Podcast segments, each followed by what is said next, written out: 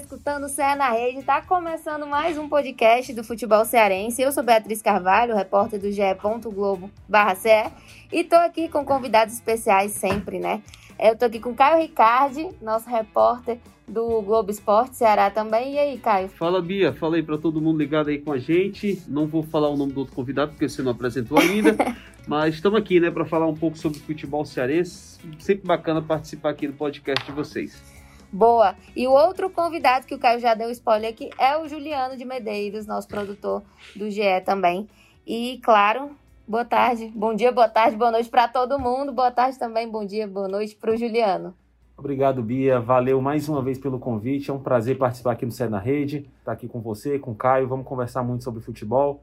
Também ouvi falar que vai ter basquete no Cé na Rede hoje. Então, podcast promete. É isso, Juliano tá aqui especialmente para esse basquete. Ele queria que fosse, inclusive, a pauta principal a de gente, hoje, né? A gente tinha que começar com basquete, era o correto, era a ordem correta, mas tudo bem. Era o correto, mas a CBF marcou o sorteio da Copa do Brasil para hoje, então a gente começa falando de Copa do Brasil.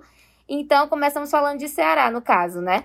E o Ceará teve uma longa trajetória e até chegar nesse confronto. Conheceu hoje o próximo adversário pelas quartas, que vai ser o Palmeiras. O Ceará que já enfrentou o Bragantino do Pará, o Oeste, o Vitória, o Brusque e o Santos agora na última, nas oitavas de final, é, naquele duelo que a gente ainda lembra, né? Foi na quarta-feira, tá bem recente. Ceará que venceu com um gol, gol do Vina, e teve muita coisa bacana nesse confronto, porque teve também a estreia do Viseu. E aí eu começo falando mais nessa parte mesmo de Palmeiras e Ceará. O que, a gente pode esperar desse confronto? A gente sabe que o Ceará já fez boas campanhas na Copa do Brasil, chegou a ser vice lá em 94, chegou à semifinal em 2005 e 2011, e ele é um o único, na verdade, o único nordestino que se mantém na competição e o, e o segundo, né, lado do América Mineiro, que começou desde a primeira fase, no caso. E aí, Caio, como projetar esse duelo? Você acha que tem favorito? Ceará chega cansado? Eu acho que é um duelo muito difícil para a equipe do Ceará, mas eu acho que pelo que o Ceará tem feito na Copa do Brasil, pela campanha também que tem feito no Campeonato Brasileiro, se acontecer de passar pelo Palmeiras, não vai ser aquela coisa assim, ah, eliminou, foi uma zebra. Não, acho que para mim isso não, não existe.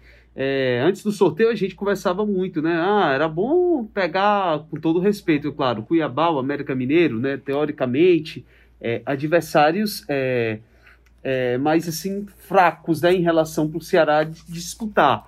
Mas ao mesmo tempo a gente olha a campanha do América Mineiro, não chegou nas oitavas, não chegou nas quartas de final por acaso, Cuiabá não chegou nas quartas de final por acaso, mas eu destacaria três times assim como mais pesados para a equipe do Ceará: o Flamengo, o Internacional e o Palmeiras, né? Acho que é esse trio aí que acho que o, o próprio torcedor do Ceará talvez tenha é, torcido assim para que não enfrentasse nenhum desses três times. E aconteceu que pegou o Palmeiras, né?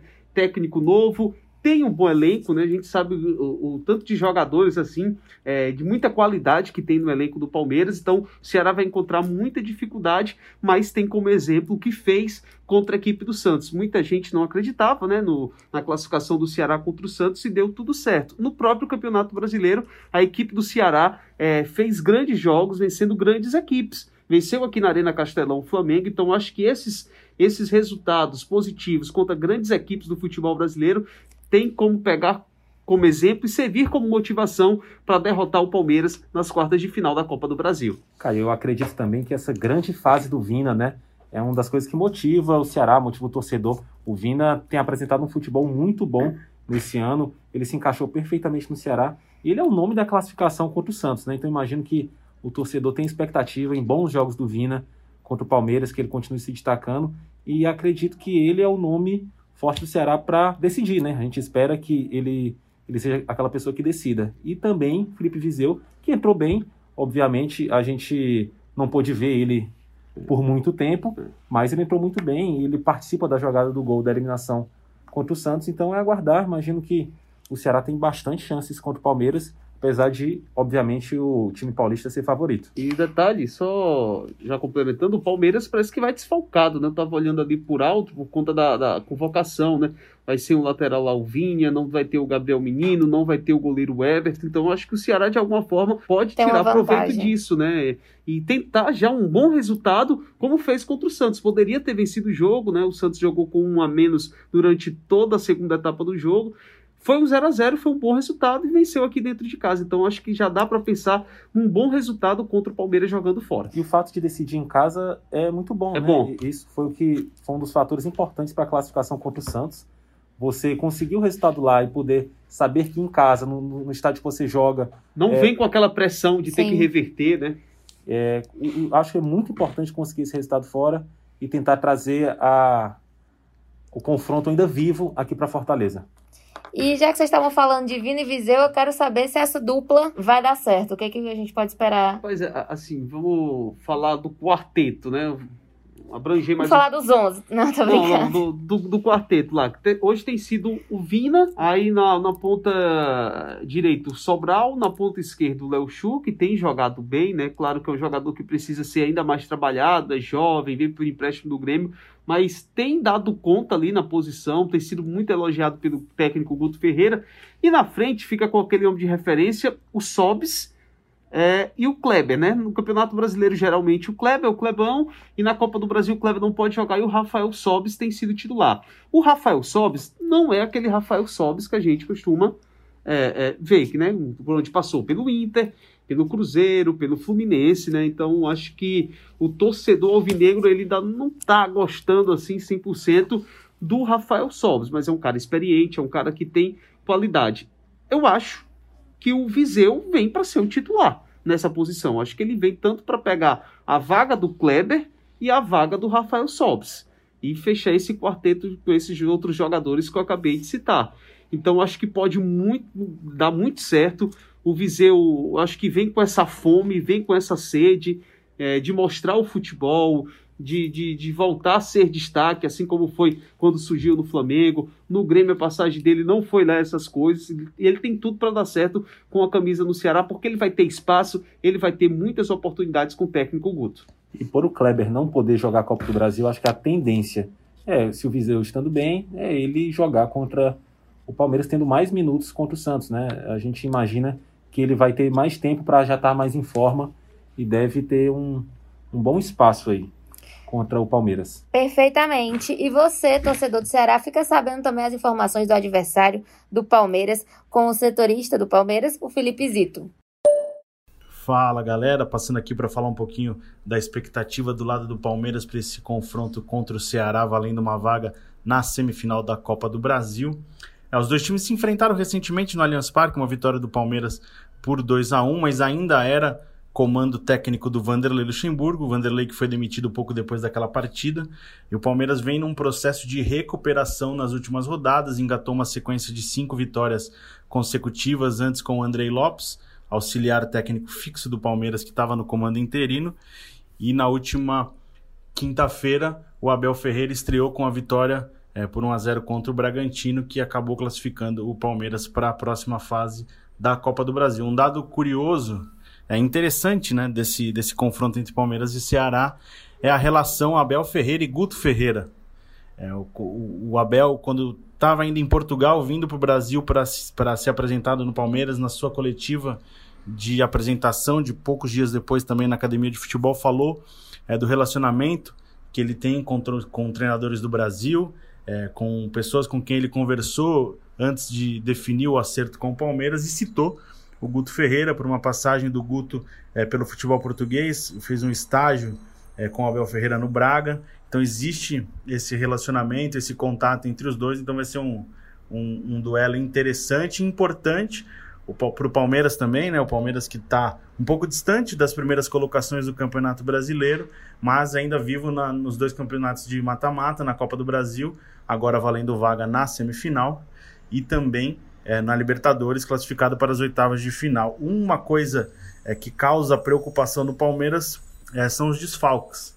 O Palmeiras teve Gabriel Menino e Everton convocados para a seleção brasileira, o Matias Vinha convocado para o Uruguai e o Gustavo Gomes convocado é, para a seleção do Paraguai. Esses quatro jogadores serão desfalques, é, na, pelo menos na primeira partida, né, no jogo de ida aqui em São Paulo, e haver ainda a, a questão do jogo da volta, porque o, a, última, a, a última rodada das eliminatórias né, de, dessa, dessa convocação vai ser na terça-feira, então aí tem que calcular um pouquinho para ver se os jogadores têm tempo para retornar e, e jogar.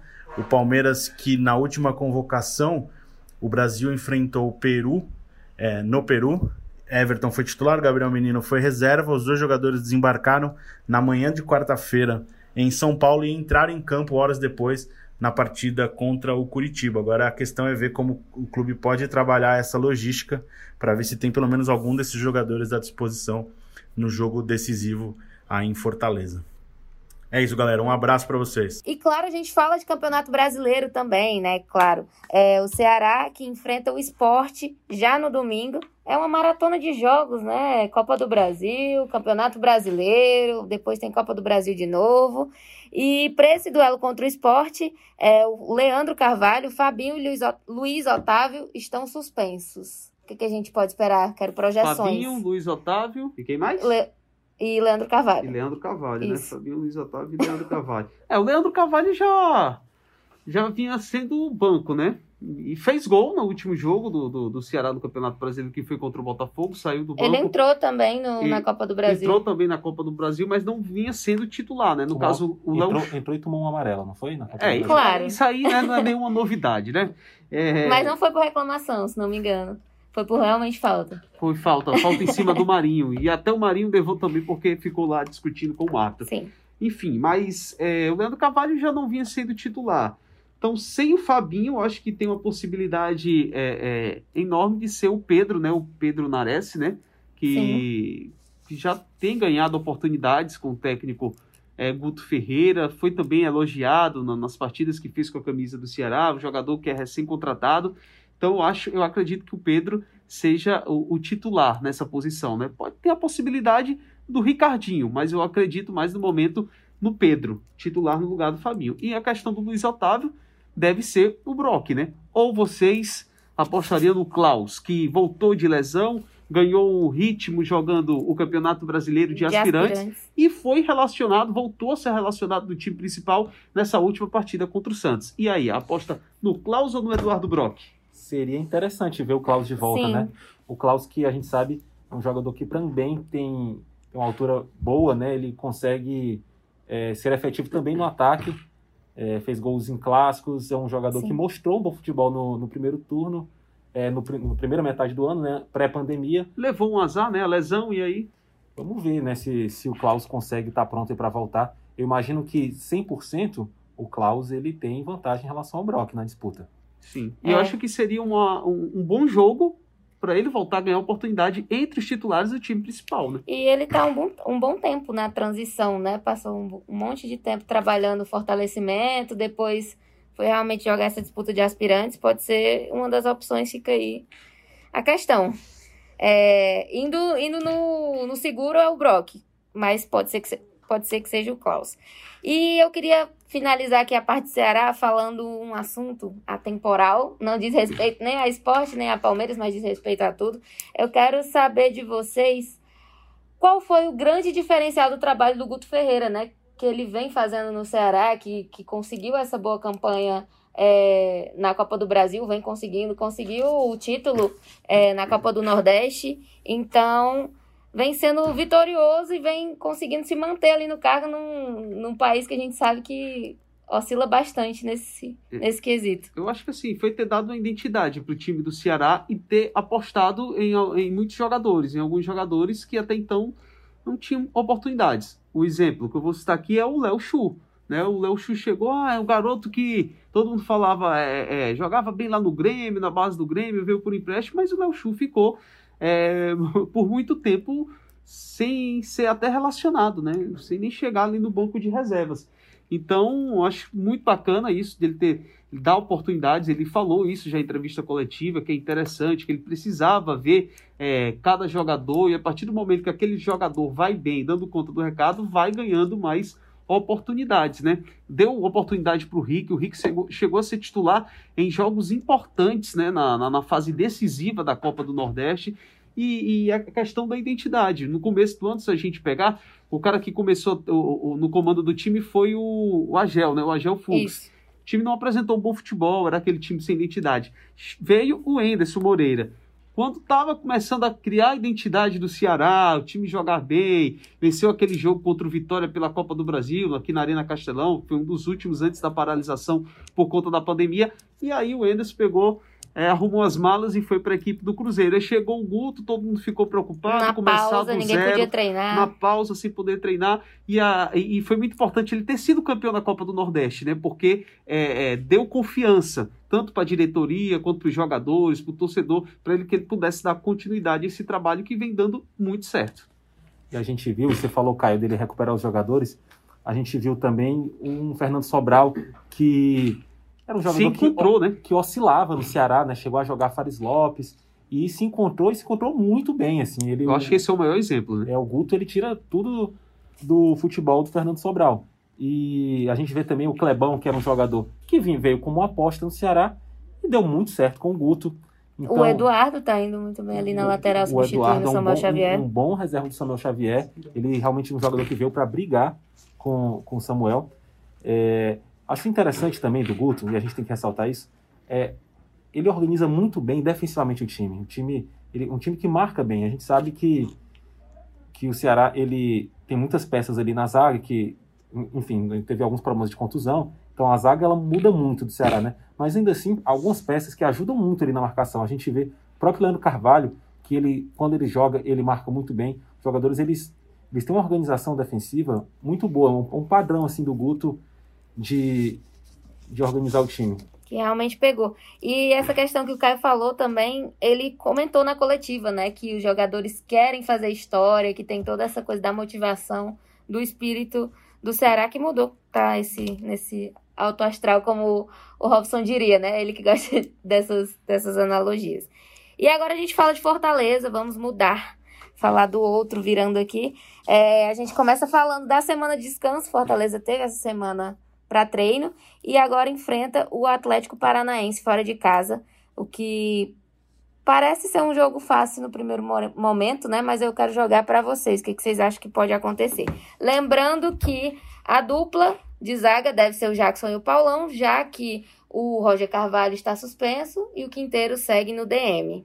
E aí, gente? Tinga titular, jogo primeiro pro Caio. Quem tá suspenso é o, é o Roger, né? Que Exatamente. foi expulso contra a equipe do Fluminense. É, não tem por onde fugir, que eu acho até um erro da diretoria do Fortaleza, do, do planejamento, ter iniciado o ano só com quatro é, zagueiros, né? Tem esses quatro zagueiros e, tipo, um iniciou o ano no departamento médico, né? A gente sabe da, do quanto o elenco do Fortaleza é limitado, mas eu acho que o setor que merecia ter, ter ganhado é, reforços, né, ter sido reforçado esse sistema defensivo. Apesar de estar muito bem no Campeonato Brasileiro, 12 gols sofridos, né? É a melhor defesa e deve jogar aí, como você disse, Bia, contra o Atlético Paranaense com Jackson e Paulão. Sobre o Tinga titular, eu acredito que sim. Eu acho que o Ceni deve colocar em campo o time que ele começou a colocar nos últimos jogos, né? Desde o Atlético Mineiro, na vitória do Atlético Mineiro para cá, que abdicando de ter o Oswaldo titular, abdicando de ter o Wellington Paulista titular, né?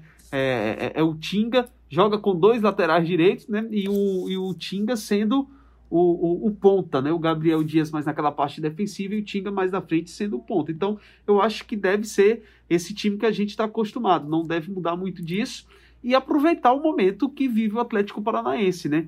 Quem diria que o Atlético Paranaense fosse estar passando por isso no Campeonato Brasileiro? É, se eu não me engano, 16 pontos, zona de rebaixamento. Então, por mais que o jogo seja fora de casa, tem que aproveitar esse momento e voltar a vencer, já que perdeu pontos é, na partida, na rodada passada contra o Fluminense em casa. É um jogo difícil, né? a gente sabe quanto o Campeonato Brasileiro é complicado, mas eu acho que dá para trazer um bom resultado jogando contra a equipe do Atlético Paranaense, mesmo sendo fora de casa. Eu estava olhando aqui os números do Atlético, é, somando as competições, né? Copa do Brasil, Campeonato Brasileiro, Libertadores, são 11 jogos sem vencer, sendo que é uma sequência já de uma, duas, três, quatro, cinco derrotas do Atlético. Então, realmente, a fase não é boa. Mas o Fortaleza tem que ficar atento, né? Não pode achar que é um jogo ganho, porque é um jogo fora de casa, é um jogo de um time que, apesar da fase não ser boa, a gente sabe que tem peças interessantes. Então, realmente, o, o Fortaleza tem que tomar cuidado. Mas é muito importante né, que o Fortaleza garanta esses pontos contra um time na zona de rebaixamento. É, acho que. 19 colocado, né? E foi um time que venceu, né? O Fortaleza na estreia, na, na estreia né? Acho que foi a pior partida que é, o Fortaleza fez no Campeonato Brasileiro. É muito difícil ver o, o primeiro jogo, né? Do primeiro turno a estreia na Série A e hoje como o Fortaleza está. É, porque foi invicto. realmente foi horrível, né? Essa palavra. Foi triste a, a estreia do Fortaleza no Campeonato Brasileiro. Um time assim totalmente perdido dentro de campo e perdeu por 2 a 0 para a equipe do Atlético Paranaense. Chegou a hora de dar o troco, né? Quem sabe? E aquela coisa, né? É, como mudou, né? Assim, se você vê como esse time do Fortaleza ele tá bem mais maduro, até o, jeito de jogar já está diferente, né? O, o, exatamente o que o Caio falou, de como o Rogério tem usado o ponta, né? Usado às vezes o Tinga ali na frente. Realmente é, o, o, é. Rogério ele mudou a forma de jogar do Fortaleza nesse brasileiro e tem dado certo, tem, tem, funcionado bastante. É o que ele também sempre fala, né? Que os jogadores compram ideia, os jogadores é, obedecem aquilo que ele pede, né? A, a, disciplina tática. É isso que o time do Fortaleza tem muito. E, e no decorrer do jogo, várias em várias situações ele vai ali mudando. Começa de um jeito, quando é 20 minutos depois o Ceni já muda, faz uma substituição, volta do intervalo com outra postura. Então é um time muito bem treinado e tem essa disciplina tática. E a gente sabe que vem uma sequência difícil aí pela frente, né? Ele tem esse jogo contra o Atlético fora de casa, tem também um jogo contra o Bahia no dia 11, lá na Arena Fonte Nova, que é o jogo atrasado pela 18ª rodada é, vai enfim ser disputado. Depois, São Paulo de novo, pela 21 primeira, a gente estava até brincando que quase todo dia algum time joga contra o São Paulo. Que no sorteio não podia dar Ceará e São Paulo, porque já, a gente já tinha visto o jogo demais, São Paulo. É, e esse jogo. E será vai que ser... dessa vez o Ceni ganha de São Paulo? então, no dia. Até o dia que. Só quando ele ganhar. Ele vai embora do Fortaleza é, só quando ele ganhar, né? É, esse assunto ele vai morrer só realmente quando ele ganhar, porque até então todos os jogos do, do, do, do Rogério contra o São Paulo vai ficar é, sendo ressaltado isso, né? Será é. que dessa vez ele ganha? Dá para resgatar os VTs, assim, juntando, fazendo aquela montagem. Sim, esse jogo contra o São Paulo no dia 14, às 19 horas, na Arena Castelão. Véspera é... de eleição. Isso. Você vai pro... Ah, não vai pro jogo, mas enfim, assiste o jogo, já no clima. No dia 19 tem o jogo contra o Vasco, é, que também é um jogo atrasado pela 16ª rodada é, lá em São Januário. E dia 22 tem um duelo contra o Botafogo pela 22ª rodada no estádio Newton Santos. E depois ainda tem o Goiás. É muita gente. Falei quase todas as rodadas aqui, né? Então é, é, é um jogo é em cima de jogo. Tem que acabar logo, né? Em fevereiro já, já chega. E aí, gente, é muito jogo, né? Eu quero saber se o, o elenco enxuto do Fortaleza o Rogério Ceni vai conseguir manter essa, essa sequência invicta? Como é que vai ser? É, é complicado, né? O Rogério tem, tem poucos zagueiros, poucos laterais e agora ele usa dois laterais às vezes no, no mesmo time, né? Então, assim, é complicado. A gente já viu o Rogério tendo que improvisar às vezes o Marlon como lateral. O elenco é, é bem enxuto mesmo de Fortaleza. Mas, assim, eu acho que é importante a gente falar, Bia, que essa pandemia ela fez com que o calendário brasileiro, que já não é organizado, ficasse ainda mais complicado, né? Então, assim, o Fortaleza teve do, dois jogos que foram atrasados no Brasileirão para poder jogar a Copa do Brasil e agora vai ter que correr para descontar, né? Então, assim. Então, realmente fica muito apertado, né? Quando seria, quando teoricamente Fortaleza poderia descansar no meio de semana, em rodadas que seriam de Copa do Brasil, ele vai estar agora pagando jogos atrasados. É, é, é bem complexo, assim, essa logística infelizmente, o, vamos torcer aí para que o Fortaleza não tenha jogadores machucados e tenha a sua, sua campanha prejudicada por causa desse calendário que realmente é difícil, né? 2020 é difícil em vários aspectos, mas para os jogadores ele é bem complicado. É, o calendário é realmente muito complicado e eu acho que é, essa questão de muitos jogos sempre preocupa, né? Quando você tem um elenco limitado. Ceni por várias vezes falou, quase chorando, né? que queria dinheiro, não sei o quê, para contratar jogadores. Ele costuma é, falar muito disso nas entrevistas coletivas. E sobre essa campanha que o Fortaleza vem fazendo, realmente é surpreendente. A gente pode dizer dessa forma. E eu acho que a, a grande questão é o que a Bia falou, até quando né, vai conseguir fazer essa campanha, até onde esse time pode chegar. Realmente é, é, é só o tempo mesmo, a cada rodada para a gente ver. Ano passado, Fortaleza não teve esse início tão bom, mas a reta final foi maravilhosa. Nas dez últimas rodadas, conquistando bons resultados, o time balou e ficou a dois pontinhos de, de conseguir uma vaga para pré-Libertadores, né? De, de, poder disputar a Libertadores e aí ficou é, se contentou mesmo com a Sul-Americana, que já foi algo assim enorme é, é, para o ano do clube do Fortaleza na temporada passada disputar uma competição internacional pela primeira vez na história. E também com elenco enxuto, né? Pode ser que, que, que seja uma motivação a mais. O Fortaleza que estava jogando a Copa do Brasil, é, no caso, entrou para as oitavas, né? E vinha também nessa maratona, uma, uma certa maratona. É, pode ser que consiga manter aí essa campanha regular. E agora eu vou encerrar essa parte do futebol perguntando as dicas do Cartola, que a gente sempre pergunta. Vocês se prepararam para esse momento? Rapaz, não, não preparei não. que você mas... dizer não. Mas assim, dá pra Uma dica falar, de né? cada time, vai lá. Uma dica boa, por favor. Rapaz, eu tô achando que o Vina não vai jogar com esporte. Então. Não eu... vai entrar em campo? Sim. A bomba aqui, né? Ricardo cravou aqui. Não, assim, ele saiu bastante. Não, não tô dizendo que. Não tô cravando, né? Mas eu não apostaria nessa rodada do Vina, né? É claro que se a gente for olhar no Ceará, quem vai vir na cabeça? Vina, pô. O cara tem três assistências na temporada, tem 15 gols marcados na temporada, então a probabilidade do Vina, sei lá, não fizer gol, ele vai dar um passe, vai pontuar bem no Cartola. Mas nessa rodada eu iria de Fernando Sobral. Acho que eu vou escalar Fernando Sobral pro meu time do Cartola. Aí do Fortaleza você quer também, é? Sim, mas Fernando Sobral tá naquela fase mais ou menos, né? Mas pode ser que. É, é. Mas pode é dar sempre certo. uma boa aposta. Vai, É. Fortaleza É, agora. Cartola é sorte. É... Não, não diga aí. Não é sorte, não? É competência? Também. Também? Então eu vou no, no Fortaleza. Eu escalaria o David, né? O David, que acho que nos últimos seis jogos marcou cinco gols, ou foi nos últimos cinco jogos, seis gols. É mais ou menos um um dado desse aí. Mas voltou a balançar a rede, tá confiante. É titular do Fortaleza, né? O Ceni dificilmente coloca o David no banco, então acho que vamos de David, né? E vale lembrar que o Fortaleza tem a melhor defesa do campeonato, né? E o Atlético tem o pior ataque. Então, defesa também pode ser uma, uma boa aposta aí. É, e a gente já falou que quem deve ser titular, quem será titular, é, a dupla vai ser o Jackson e o Paulão, né? E aí eu jogo pro Juliano falar os É, dele. O Caio falou que o Vina não joga, então não vou colocar Não, o Vina. não, não diga isso não, pelo amor de Deus. Eu o vou, Caio liga pro Guto. eu vou Guto. falar, vou falar igual o Caio. O Caio falou sobre o David que Mas só ganhou interrom- confiança em voltar a marcar. Fala. Só, só interrompendo a questão do Vina, é pensando, tipo, que na quarta-feira já tem o, o Ceará e Palme o Palmeiras e Ceará, né? Em São Paulo. E eu acho que foi um jogo muito desgastante pro Vina contra a equipe do Santos. Então, pensando mesmo nessa questão de poupar. Então, acho que seria um jogo mais tranquilo contra o esporte em casa para poupar o seu principal jogador e deixar ele mais inteiro para a Copa do Brasil, né? Isso é o técnico Caio Ricardo, viu, Isso, não galera? é o Guto Ferreira, sou eu, meu pensamento. Como o Caio falou sobre o David que voltou a marcar, ganhou confiança, eu vou apostar no Clebão. Clebão que fez um golaço no último jogo do Ceará pelo Brasileiro.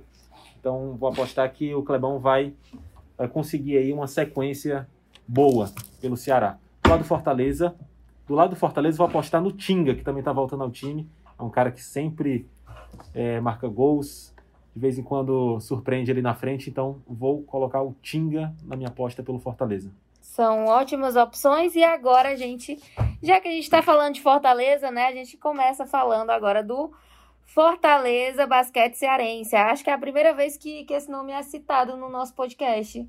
Que bom. É na rede. Que bom. Primeira de muitas, né, Juliano? É, com certeza. E então, porque o basquete cearense, antigo basquete cearense, trocou de nome, agora é o Fortaleza Basquete Cearense. Claro, Juliano está aqui para nos explicar tudo sobre essa troca e outros detalhes para você que é fã de basquete, que é torcedor do Fortaleza, né, que quer continuar apoiando o time agora em outra modalidade, e você que é fã do basquete cearense, quer continuar apoiando aí o Fortaleza Basquete Cearense agora. Então, Júlia, como é que foi essa troca?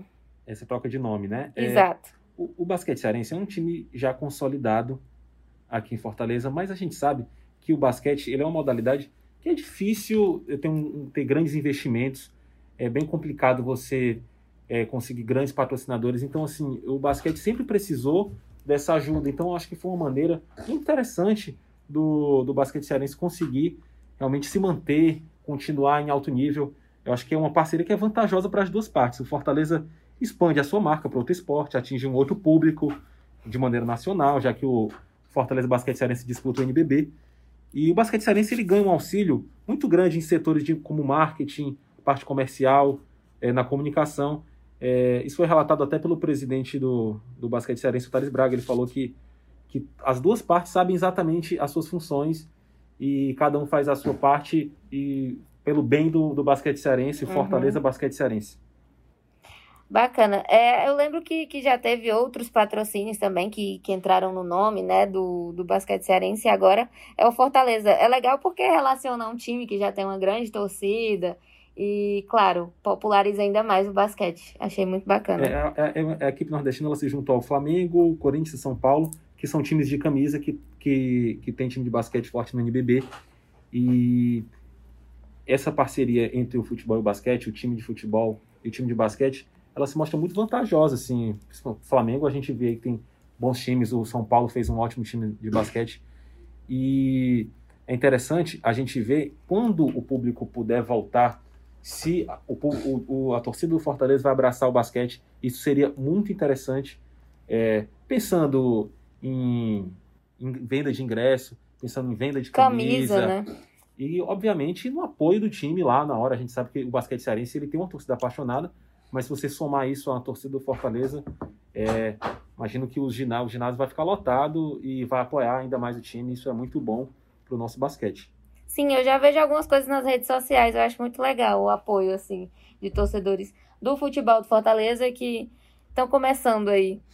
É, e eu queria falar de outro, outra pessoa que, que também é um velho conhecido do basquete cearense, que agora está no é, Fortaleza Basquete Cearense, que é o Alberto Bial, voltou, o Bial está de volta. E o Juscelino Filho comenta pra gente como é que foi esse retorno do técnico do, do Fortaleza Basquete Cearense. Ainda é difícil se acostumar. Outra coisa bacana, além de, claro, o reforço, o grande reforço do Alberto Bial, né, que voltou ao time, é, foi a chegada do Lucas Bebê e do Holloway. E é claro, eu deixo o Juliano explicar quem são é, Lucas Bebê e Holloway para você, torcedor que, que não conhece. Salve, salve, pessoal de Cé na Rede, tudo em paz com vocês, tudo tranquilo? Pô, rapaz, primeiro, muito obrigado pelo convite mais uma vez para participar, né? Dessa vez para falar um pouquinho de basquete, para falar do basquete cearense, do Fortaleza Basquete Cearense, né? Já visto a parceria e tudo mais. Ah, para quem não sabe, eu gosto muito de basquete, gosto muito a ponto de já ter feito algumas. Joguei um pouquinho, né? Me contundi bastante, mais me contundi do que qualquer outra coisa jogando basquete. A própria equipe do Globo Esporte, né, tem, tem muita gente que curte bastante, Juliano de Medeiros, nosso produtor, o Lucas Catribe, nosso repórter, Marcos Montenegro, de vez em quando, gosta de arremessar umas bolinhas lá e tudo mais. Mas assim, falando sobre especificamente a volta do Alberto Bial, achei um ponto muito bacana, né, da, da diretoria e tudo mais. Porque vamos lá. Uh, Alberto Bial, primeiro, é um personagem icônico, é um personagem folclórico, é um personagem incomparável. Aqui né? não, não existe ninguém ali para comparar com Alberto Bial. Ele que conhece muito bem o projeto. Ele teve esse ato fora, né? Foi comandar o Vasco e tudo mais, acabou não dando muito certo, tá voltando agora. Biel conhece o basquete cearense como a palma da mão dele. Ele participou nos fundadores né, do projeto do basquete cearense, aqui lá no comecinho, lá na temporada 2012 e tudo mais. Conseguiu grandes resultados, fez campanhas muito boas, só que agora ele pega uh, um time. Como é que eu posso dizer? Ele, ele, ele, pegou uma ele vai pegar uma base, certo? Em relação ao elenco anterior. Muitas, muitos jogadores ficaram, né? Manteve ali a base, trouxe dois jogadores com nível técnico muito bom, no caso do Holloway e do, do Lucas Bebê, mas ele tá com um diferencial em relação às outras temporadas, acredito eu, que é em relação à comissão técnica. Porque, primeiro, uh, Daniel Russo passou um tempo uh, uh, comandando o basquete cearense, né, na ausência do Alberto Bial, e ganhou experiência. Já é um técnico com muita experiência em relação a categorias de base, mas não tinha essa experiência ainda em relação ao profissional. E o Espiga está de volta. O Espiga, que é o braço direito do Alberto Bial, uh, uh, teve suas temporadas no Minas, fez belas temporadas no Minas lá, inclusive jogando com o Davi Rosseto, né, que foi, foi lá para o time mineiro. Mas agora ele está de volta com a sua comissão técnica original, só que com experiência um, um, tanto quanto elevada. E eu acho que isso é um ponto muito forte, porque principalmente em relação a essa nova parceria com o Fortaleza, essa nova injeção de grana para poder montar um projeto maior até, haja visto as contratações que fez, acho que, que, que, soma bastante, é um baita um baita treinador, é uma figura, como eu falei, uma figura muito, muito icônica, né, muito folclórica, que, que manja muito de basquete. E eu acho que ele tendo peças melhores à disposição. Eu acho que ele tendo uh, mais experiência nos seus membros de comissão técnica pode ser um excelente ganho para essa temporada do basquete cearense. E assim, não vou colocar como, não vou colocar pontos de metas, mas o torcedor certamente deve estar projetando coisas bem maiores para o Carcará em relação às últimas temporadas. É, o Holloway ele é um jogador muito interessante que o basquete cearense é, contratou. Ele é, é aquele cara pontuador, é o cara que vai realmente marcar muitos pontos ele teve.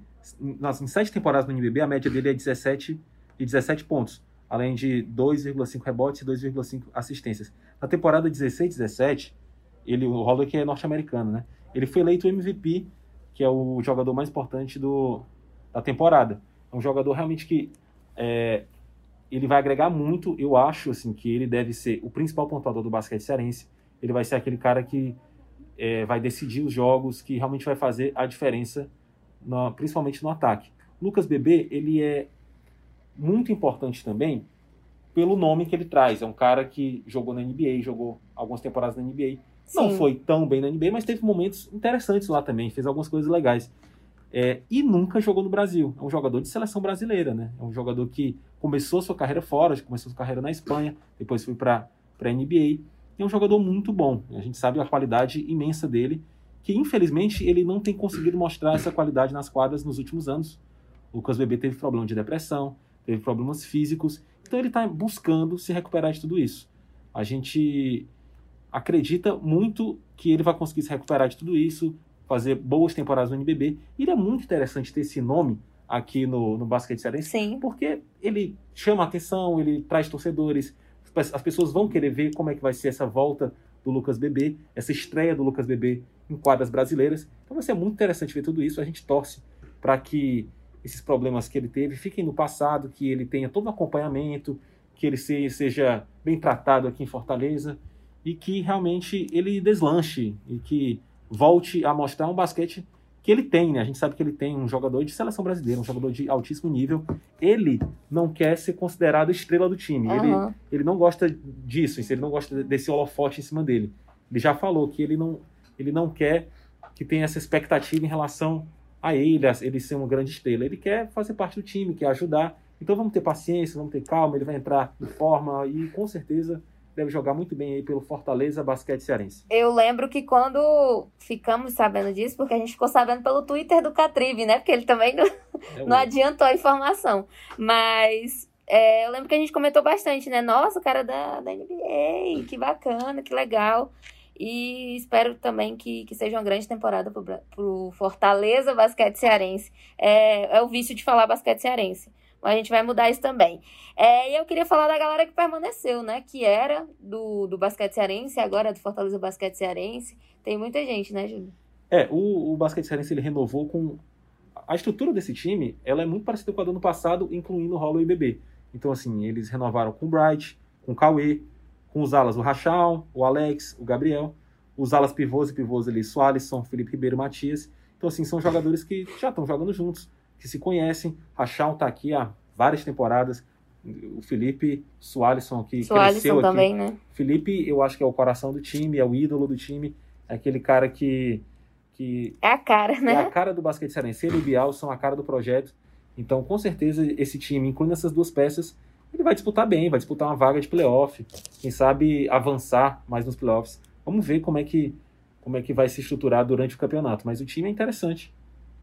E o legal também, legal assim, né? Triste por conta da pandemia, mas interessante, né? De certa forma, é que a temporada toda vai ser disputada ali, como foi a NBA, num, num, numa bolha. bolha né? É, exatamente. Num espaço é, isolado ali para os times jogarem. Então, todos os jogos serão fora, serão em São Paulo. E a, expectativa é de quê, Juliano? Eu, eu acho interessante por um motivo, principalmente para o basquete cearense Hum, vai cortar as viagens. sim. Ou seja, o basquete cearense ele não vai ter que viajar tanto quanto ele viajava, tendo que sair de Fortaleza para ir para São Paulo, sair de Fortaleza para ir para o Rio. Então, assim, o time vai estar menos cansado. Então, eu acredito que isso é uma vantagem para o basquete cearense. Se fosse para jogar aqui sem público, é melhor jogar lá sem É, público, entendeu? Eu acho que essa é uma grande questão que a gente fala muito no futebol, mas que se aplica muito ao basquete também, né? Porque eu lembro que teve momentos em que o basquete cearense estava muito bem, estava avançando e que a galera chegava junto mesmo no estádio, de assim. é, entrar com, com alimento, essas coisas, que eu lembro que tinha muita promoção e que eu acho que foi uma coisa muito bacana também, né? Ver o, a torcida cearense, no geral, abraçando o basquete em dado momento. A torcida aqui chega junto, né, Bia? E Será que vai fazer falta? faz falta, mas é, e é uma pena, mas assim, dos males o menor, né? Se for para jogar sem público, que se jogue lá, Sim. sem, sem, sem viagem. Então, realmente, eu acho que vai acabar sendo uma vantagem, realmente, essa bolha para o basquete cearense. Você vai. Viagem é uma coisa que cansa, jogador de qualquer esporte cansa, porque a gente viajando normal para trabalhar, a gente fica cansado imagina Para viagem, para casa vizinha, para É. cidade vizinha, para Aracati. E viagem cansa, realmente. É, queria só falar a última coisa, Bia, sobre o basquete. Fique à vontade. É, vamos, é, o o Alberto Bial ele não vai poder comandar o time nas primeiras rodadas. O Sim. Espiga, que é o braço direito do Bial, está de volta ao basquete cearense. Ele que, que chegou a sair do basquete, foi técnico em outros lugares, voltou para o basquete cearense, vai comandar o time. O Espiga é muito bom. É, e vamos torcer para que o Alberto Bial fique bem. Tá É. bem. O Bial testou positivo e ele deve ficar fora nos três primeiros jogos, mais ou menos. E aí eu jogo pro Caio também, que conhece o Bial há muito tempo, já fez Ora. muitas matérias aí, já viu muitos jogos do basquete cearense, eh, que era basquete cearense, em loco. E aí, Caio, o que, que a gente pode esperar desse retorno do Bial, você que está tão caladinho? Eu acho que não tinha um nome melhor, né, para comandar o, o- o basquete cearense, né? Agora o Fortaleza Basquete Cearense, é, pelo fato de, de já ter essa identidade, né, essa identificação com, com a cidade, com a, com a gente aqui que faz a imprensa no estado do Ceará, com o torcedor. Então, porque o Bial ele, é, ele vai além de um técnico, né? De um, de um cara que vai treinar o time, de escalar o time. né? Ele também é um, é um gestor. É, ele trabalha muito bem nos bastidores, a- a- em busca de contratações, de parcerias. Então, acho que para esse novo momento do, do, do basquete, tinha que ser realmente o Alberto Bial, né? E só reforçando o que o Juliano disse. Desejar melhoras aí para o técnico Alberto Bial, né? que ele venha se recuperar o quanto antes e que possa estar na beira da quadra, que possa estar dando entrevista e gritando: Viva a vida! Muito bom esse momento, esse momento foi muito especial. é isso, gente. Fortaleza Basquete Cearense. Vale lembrar mais uma vez para a gente reforçar a nova marca. E vocês têm considerações finais a fazer? Agradeço demais a participação de vocês, claro. Juliano, que eu passei o dia inteiro perturbando desde do momento que ele acordou. E o Caio também, que, que é um parceiro nosso de sempre, né? Valeu, Bia. Satisfação participar aqui com vocês, tá? Próximo ano eu participo aí de outro, tá bom? Ele olhou no relógio para dizer próximo Não vou ano. ver a data aqui, eu não sei nem que dia é hoje. Obrigado, Bia. Valeu pelo convite mais uma vez. Estamos sempre disponíveis aí para a gente conversar sobre futebol, basquete. Quem sabe a gente bota outro esporte aí no futuro. E é isso. Muito obrigado. É isso, tem muitos esportes aí pra gente explorar. E obrigada a você que ouviu até aqui. Você encontra a gente também nos agregadores, no Spotify, no Google Podcasts, na Apple Podcasts, enfim. Encontra a gente em todo canto, lá na capa do ge.com.br. A gente tá em todo lugar. E esse podcast tem a coordenação de Rafael Barros, edição de Bruno Palamin e gerência de André Amaral. Até o próximo.